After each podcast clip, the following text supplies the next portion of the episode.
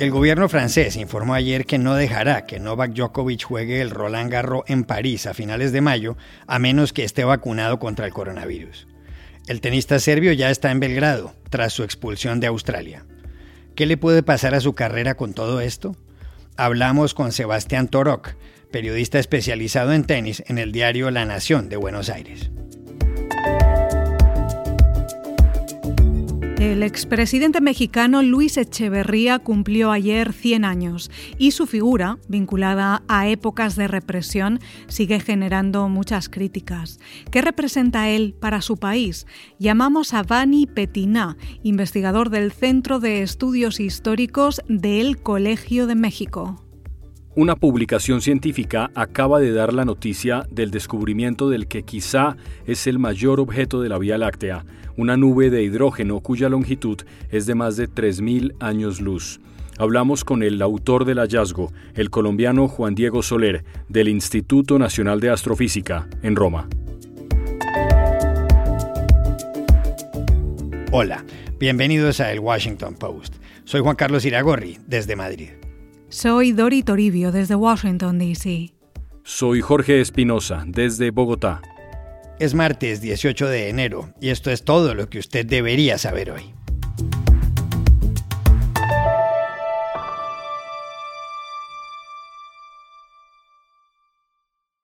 Tras haber sido expulsado el fin de semana de Australia, donde pensaba jugar el abierto que empezó ayer, el tenista serbio Novak Djokovic no tiene fácil ahora su participación en el Roland Garros, torneo que comienza el 22 de mayo en París.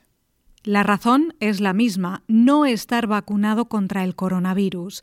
En Australia, el tenista de 34 años, que está de regreso en Belgrado, interpuso varios recursos en el proceso que se inició, pero al final perdió la batalla.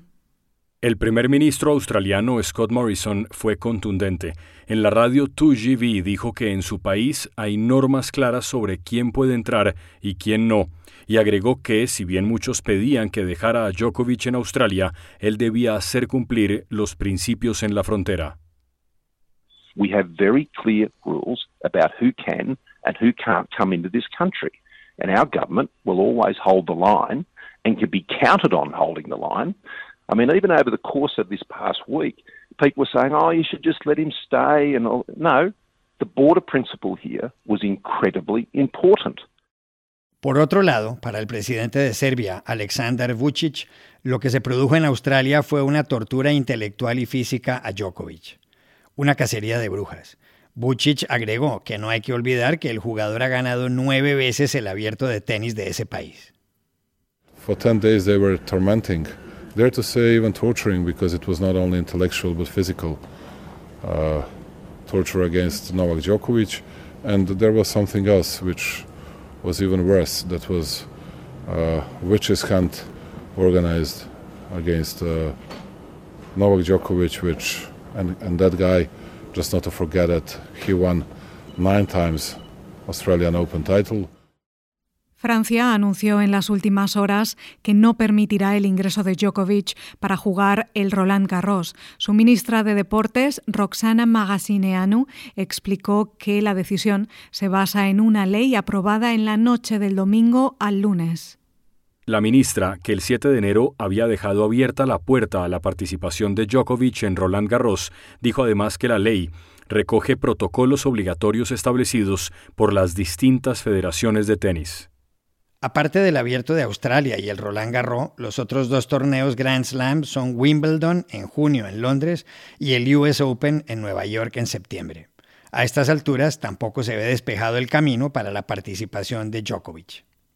¿Cuánto afecta a Djokovic su deportación de Australia y la posibilidad de que no pueda jugar el Roland Garros? Hablamos ayer con Sebastián Torok, periodista especializado en tenis del diario La Nación de Buenos Aires y narrador de ESPN. El escenario para Novak Djokovic luego de ser deportado de Australia y teniendo en cuenta que no muestra intenciones de vacunarse contra el COVID-19 es muy peligroso. ¿Su carrera está en jaque? Y la respuesta es afirmativa. Djokovic debe entender que es un deportista de élite, y un ciudadano del mundo que compite en distintos puntos geográficos y deberá adaptarse a las reglas. Caso contrario, puede volver a sufrir en otros países lo que ha padecido en Australia. Djokovic ya se ha mostrado imprudente en junio de 2020 cuando organizó un torneo de exhibición en Belgrado sin protocolo sanitario y donde se produjeron como mínimo nueve contagios de COVID. Generó enemigos en diversos frentes y una y otra vez ha quedado en el ojo de la tormenta. Es un atleta fabuloso, una leyenda de las raquetas capaz de superar en los registros a Federer y a Nadal, sin embargo está lejos del comportamiento del suizo y del español la posición de Djokovic es minoritaria, ya que el 97% de los jugadores del top 100 está vacunado. Entonces, Djokovic aceptará seguir pagando un alto precio en su carrera por la decisión de no vacunarse. Después del caso Australia, evidentemente se puede esperar que se genere un efecto cascada y que los problemas continúen. Su entorno está alarmado, su equipo está preocupado y sus patrocinadores están estudiando la situación. Me quedo con una frase de Boris Becker, ex número uno del mundo y ex coach de Nole, quien dijo, Novak comete un gran error al no vacunarse, un error que amenaza el resto de su carrera y la posibilidad de convertirse en el mejor jugador de la historia. Ya lo dijo el alemán, Djokovic tiene todo para ser encumbrado como un dios del tenis, pero se involucra en problemas que pueden poner en jaque su futuro. El tiempo y sobre todo sus actos tendrán la respuesta.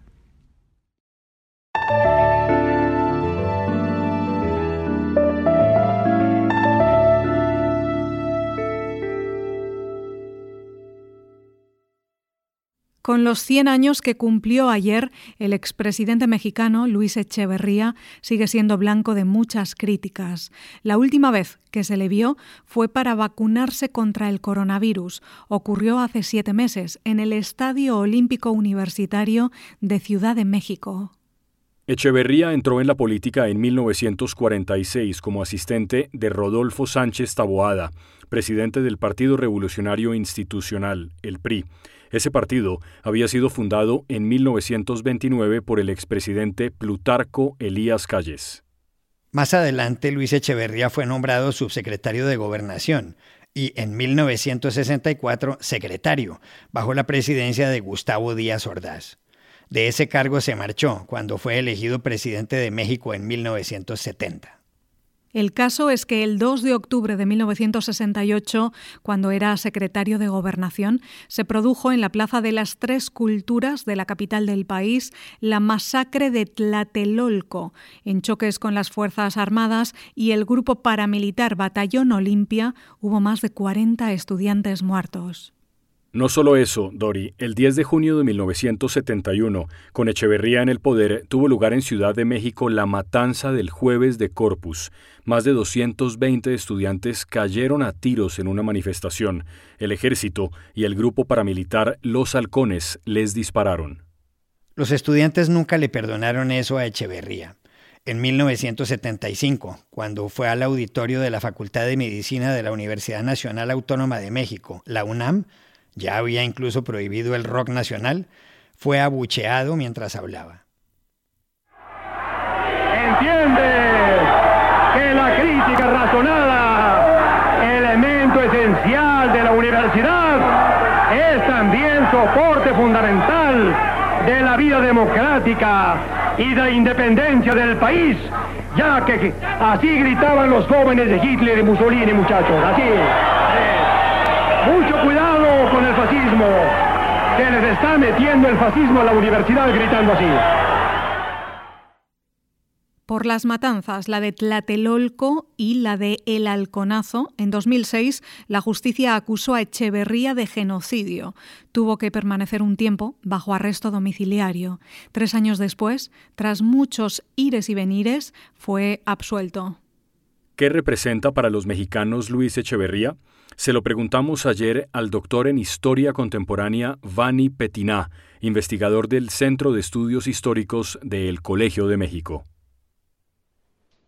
El presidente de Luis Echeverría representa en México uh, una suerte de Jano Bifronte, una figura que mira hacia dos lados casi opuestos.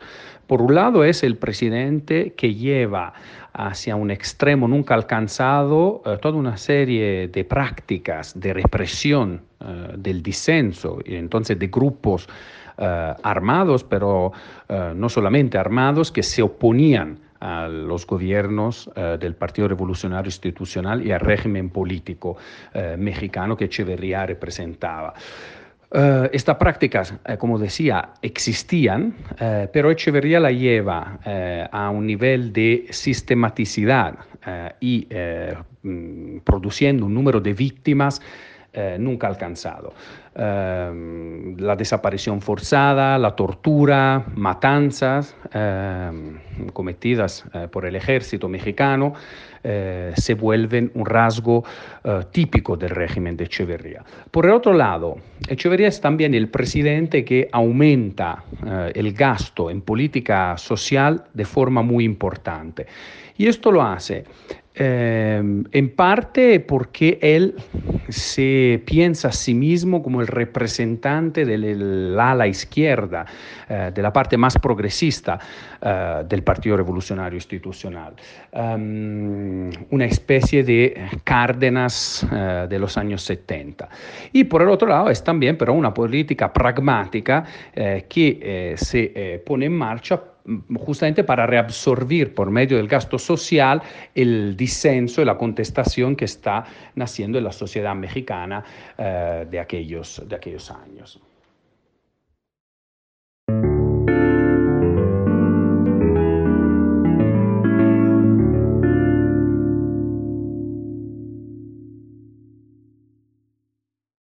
This podcast is sponsored by Monarch Money. Are you saving to reach your financial goals? Reaching those goals isn't just about getting more money, but by managing what you have. And the best way to manage your money? Monarch Money. Monarch Money is a new kind of finance app that's intuitive, powerful, ad-free, and takes the headaches out of budgeting. Try it free when you go to monarchmoney.com slash podcast. Monarch puts all your accounts, investments, transactions, and finances at your fingertips. With a complete view of your finances, you'll gain insights on your spending and find new ways to save. Plus, Monarch lets you customize your dashboard, collaborate with your partner, set custom budgets and goals, and track your progress toward them. See why Mint users are turning to Monarch Money and loving it, and why the Wall Street Journal named Monarch Money the best budgeting app overall. Get a 30-day free trial when you go to monarchmoney.com slash podcast. That's M-O-N-A-R-C-H money.com slash podcast for your free trial. monarchmoney.com slash podcast.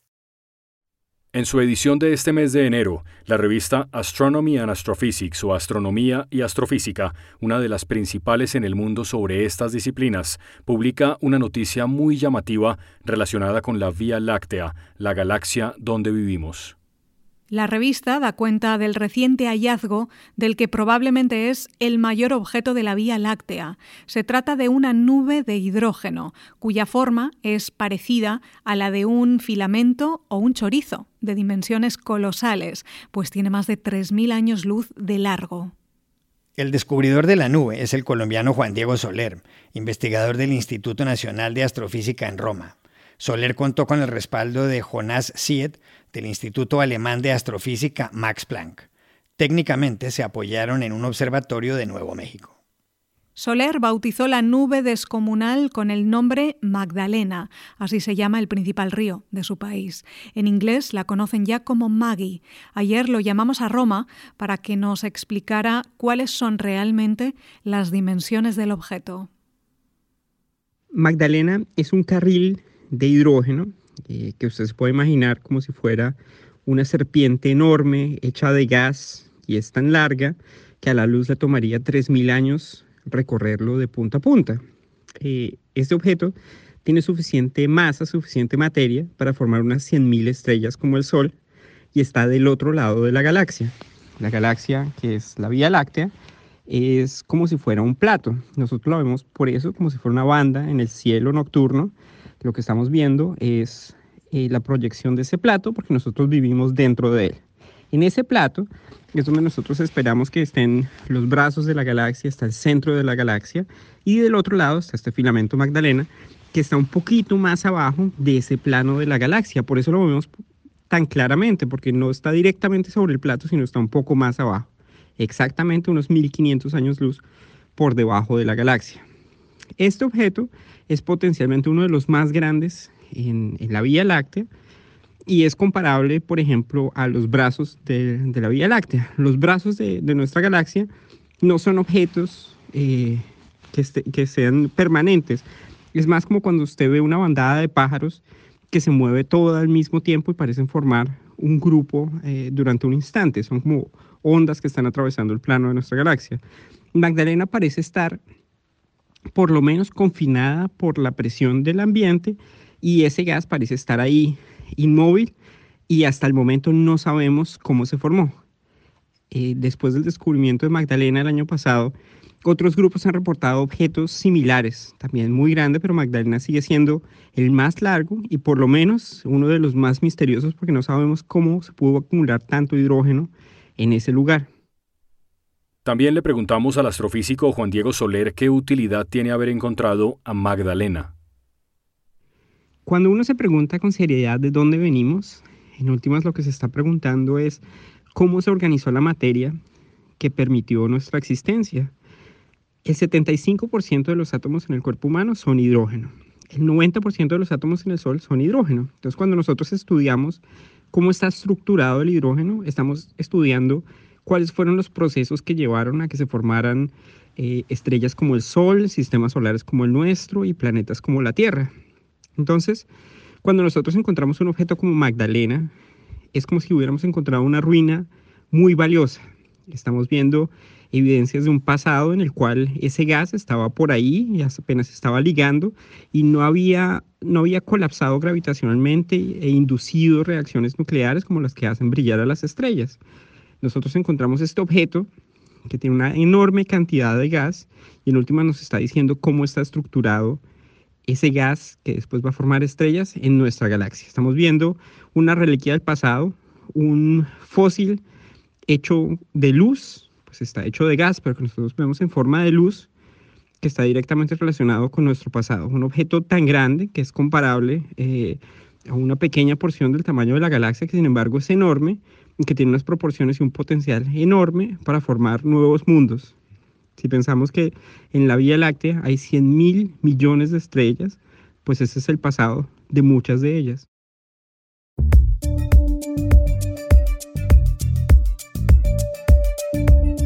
Y estas son otras cosas que usted también debería saber hoy. El gobierno de Suecia envió el fin de semana cientos de soldados de la unidad de emergencia de las Fuerzas Armadas a la isla de Gotland, en medio del mar Báltico, para reforzar su seguridad ante la amenaza de Rusia a Ucrania. El ministro sueco de Defensa, Peter Hultquist, dijo el domingo que no se puede descartar un ataque al país escandinavo, que no forma parte de la OTAN. Los medios de Estocolmo aseguran que Moscú ha incrementado su actividad naval en el Báltico. Estados Unidos y la Unión Europea temen una invasión de Rusia a Ucrania este año. Una investigación revelada ayer señala que quien delató a Anna Frank, la niña alemana de origen judío que se escondió de los nazis en una buhardilla de Ámsterdam con su familia durante la Segunda Guerra Mundial fue Arnold van den Berg, un notario judío. Los investigadores creen que Berg pudo traicionar a la familia Frank en defensa propia, porque pensó que entregando la dirección del escondite a los nazis podría salvarse. Ana fue detenida por la Gestapo el 4 de agosto de 1944 y murió después en un campo de concentración, cuando tenía 15 años. El diario que escribió durante los dos años que permaneció oculta se publicó en 1947 y es uno de los documentos históricos más importantes sobre el Holocausto. El premio Nobel de Literatura colombiano Gabriel García Márquez tuvo una hija hasta ahora oculta con la periodista y cineasta mexicana Susana Cato, según reveló ayer el escritor Gustavo Tatis en el diario El Universal de Cartagena, en un texto titulado Una hija, el secreto mejor guardado de Gabriel García Márquez. Se llama Indira Cato, tiene 31 años, es una productora de cine que lleva el apellido de su madre y el nombre de la que fue primera ministra de la India, Indira Gandhi. La noticia no se reveló antes por respeto a Mercedes Barcha, la esposa de García Márquez que murió en 2020. Y aquí termina el episodio de hoy de El Washington Post, El Guapo. En la producción estuvo Cecilia Favela. Por favor, cuídense mucho. Y pueden suscribirse a nuestro podcast en nuestro sitio web, elwashingtonpost.com, seguirnos en nuestra cuenta de Twitter, arroba el post, y también nos encontrarán en Facebook, buscando el Post Podcast.